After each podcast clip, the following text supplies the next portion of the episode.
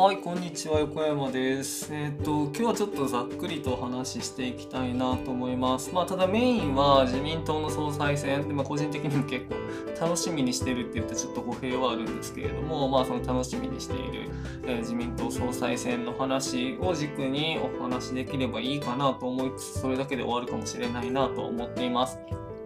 はい。で、えっ、ー、と、まあ、安倍さんの、あの、退任で、えー、まあ、今回、今、菅さんが、えー、自民党総裁で、えー、まあ、総理大臣っていうのをやってるわけなんですけれども、まあ、あの自民党の総裁になった人が、えーとまあ、与党だったら与党今現状与党でで、まあ、多数最大多数のあのグループだから政党だから総理大臣になるっていう流れになってますね。で今回もその衆議院選挙が行われる前に自民党総裁選をやるっていう話なので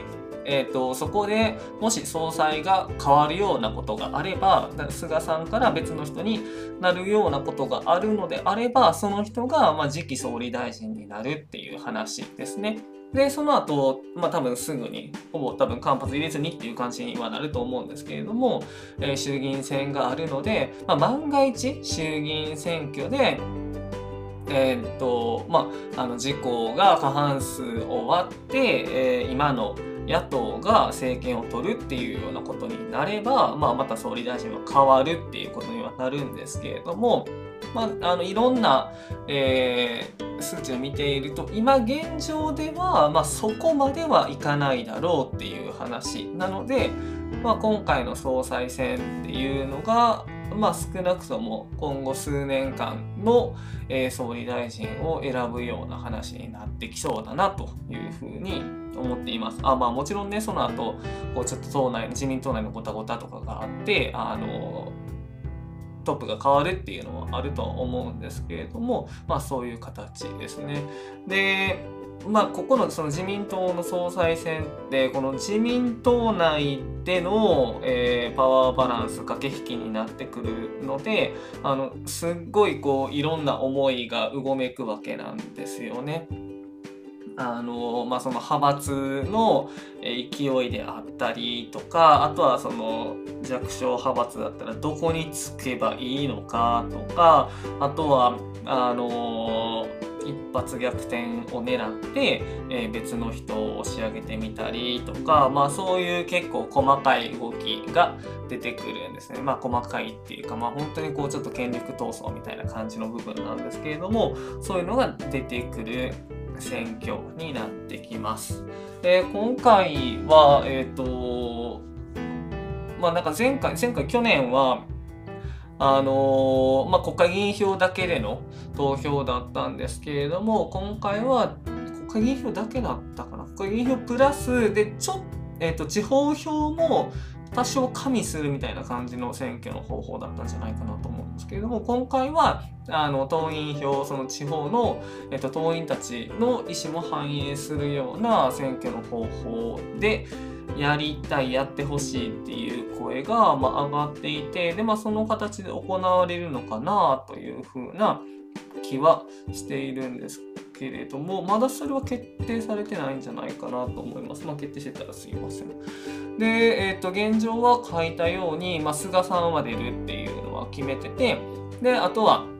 えーとまあ、広島でちょっとごたごたした岸田さんですね。岸田派の、えー、トップ岸田さんっていうのとあとは安倍さんと同じグループにいるんですけれども奈良の高市早苗さんってこの方は女性なんですけれども、まあ、この方あじゃあえっ、ー、とごめんなさい。高市さんは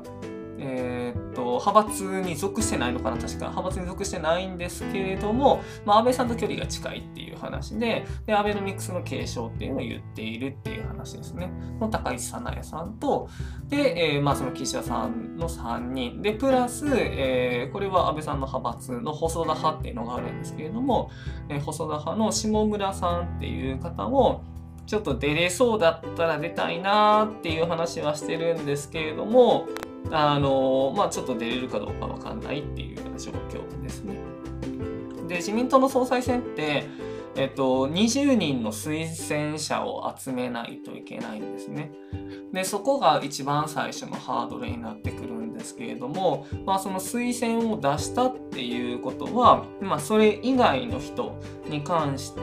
それ以外の人にはあの投票しないよというか、まあ、その人を支援するよっていう話になってくるので、まあ、その推薦した人以外があ当選した場合は、まあ、当然冷や飯を食わされる可能性っていうのがむちゃくちゃあるわけですよね。だからその推薦するっていうのにも、まあ、かなり、え、勇気がいったりするわけなんですけれども特にあの無派閥のその派閥がない人ですよね。でも菅さんなんかは本当にこうえっ、と無派閥だったんですけれども、まあ、アベノミクス、まあ、安倍さんの後継だっっていうことでうまいことあのポンと収まったなっていう感じだなと思っててでまあただあの